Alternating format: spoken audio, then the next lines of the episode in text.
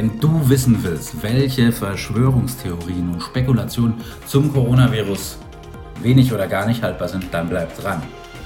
Herzlich willkommen bei Revolution Pharmacy. Mein Name ist Reuter, Jan Reuter. Wer mir ein Abo schenkt, darf Jan zu mir sagen. Nun, Coronavirus-Update, Verschwörungstheorien und Spekulationen. Was ist richtig, was ist falsch? Ja, Papst Franziskus ruft zum Kampf gegen Fake News aus. Wir finden der Mann, der sich als Stellvertreter Christi ausgibt, von dem er behauptet, dessen Mutter sei zeitlebens Jungfrau gewesen. Er, er hätte über Wasser gehen und selbiges in Wein verwandeln können, hat vollkommen recht. Im Ernst, in dieser Krisenzeit sind soziale Medien oft sehr hilfreich, weil du kannst dich einfach sehr schnell informieren, du kannst sehr, sehr schnell kommunizieren. Aber leider schleichen sich viel zu häufig auch unwahre Na Nachrichten ein, Fake News. Das heißt, Theorien werden als Fakten verkauft. Es werden Begriffe gebraucht, die nicht hinterfragt werden. Und diese Fake News und Spekulationen und auch Verschwörungstheorien, die werden dann leider in großer Zahl geklickt und verbreitet, was teilweise sehr gefährlich sein kann. Deswegen verspreche ich hier fünf Spekulationen oder Theorien und versuche sachlich mit den Argumenten umzugehen. Wir werden sehen, was am Ende rauskommt. These Nummer eins: Die Corona-Krise ist nur ein Hype. Alles nur unnötige Panik. Also ich glaube schon, die Menschen, ich sehe, dass die Menschen in Italien sterben, aber weder an offenen Fragen und schon gar nicht an Panik. Die sterben an Covid-19. Und wie hoch die Anzahl an Kranken ist, die dann auch daran sterben, das lässt sich erst nach dem Ende dieser Pandemie genau berechnen.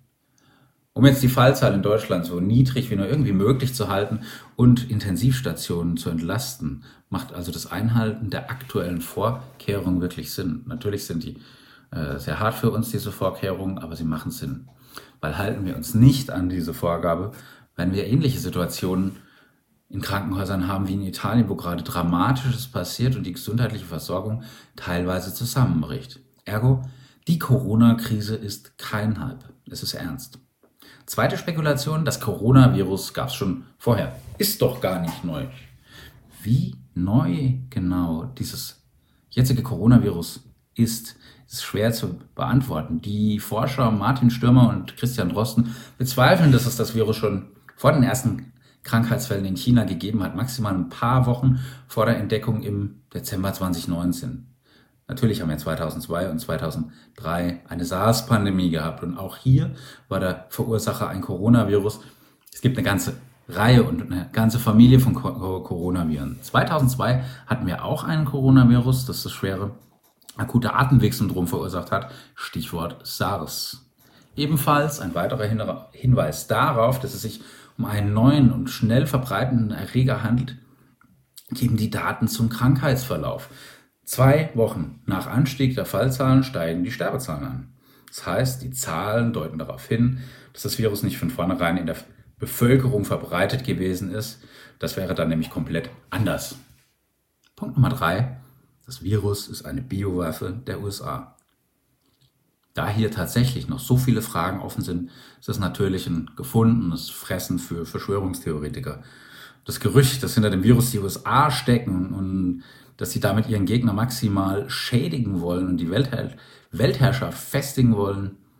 Hm. Zum einen ist es durch keinerlei Beleg untermauert und gleichzeitig ist die äh, USA selbst auch massivst betroffen, massivst negativ durch die Pandemie betroffen.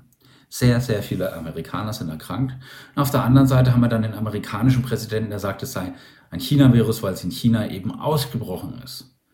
Natürlich finden die Chinesen das auch höchst unappetitlich. Fakt ist, keines dieser Gerüchte ist bewiesen. Das Einzige, was sie machen, ist, dass sie Staaten gegeneinander aufbringen, womit wirklich niemandem geholfen ist. These Nummer vier. Die Forscher wollen die schnelle Mark. Also die Forscher wollen mit den Tests nur schnelles Geld machen. Nach wie vor werden die Tests wie üblich nach den Honorarordnungen der Krankenkassen abgerechnet. Und der deutsche Virologe Christian Drosten hat klargestellt, dass es hier, dass hier kein Cent verdient wird, sondern er hat gesagt, wir zahlen sehr viel drauf. Die Kosten für einen Test tragen übrigens die Krankenkassen. Also, nein, die Forschung möchte sich hier nicht die Taschen voll machen. Punkt Nummer 5. Der Test kann auf alle möglichen Viren reagieren. Nun, damit diese Tests schneller verfügbar sind, und das ist zurzeit wirklich dringend nötig, hat man die Corona-Tests in einem vereinfachten Verfahren validiert. Weil in der aktuellen und akuten Gefährdungslage, in der wir uns gerade befinden, dauert es viel zu lange, Test auf, äh, auf herkömmliche Art und Weise auf den Markt zu bringen. Da gibt es noch keine klinische Studie und da haben die Wissenschaftler erstmal auf verschiedene Typen von Viren getestet, um äh, schnellstmöglich einen Test äh, zustande zu bringen. Ja, und nachdem man dann die Virussequenz von ähm, Covid-2 herausgefunden hat, hat man dann aus der Vielzahl an Tests die passenden einfach ausgesucht und dann weltweit mit anderen Forschern weitere Untersuchungen in die Wege geleitet. Das heißt, tatsächlich fällt der Test bei anderen Viren teilweise positiv aus, ja. Allerdings sind diese äh, Informationen irreführend, weil diese Viren, die treten bei Fledermäusen auf, also nicht relevant, oder die existieren nicht mehr, so zum Beispiel das alte SARS-Virus von 2002.